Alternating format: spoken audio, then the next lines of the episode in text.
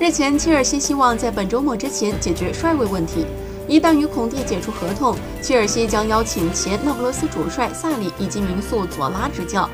在上赛季结束之前，媒体就认为孔蒂无法保住自己的帅位，但切尔西迟迟无法与孔蒂达成解约协议，也因此无法宣布让萨里接手。据透露，一旦切尔西与孔蒂达成九百五十万英镑的赔偿协议，那么他们将迅速宣布萨里的入主。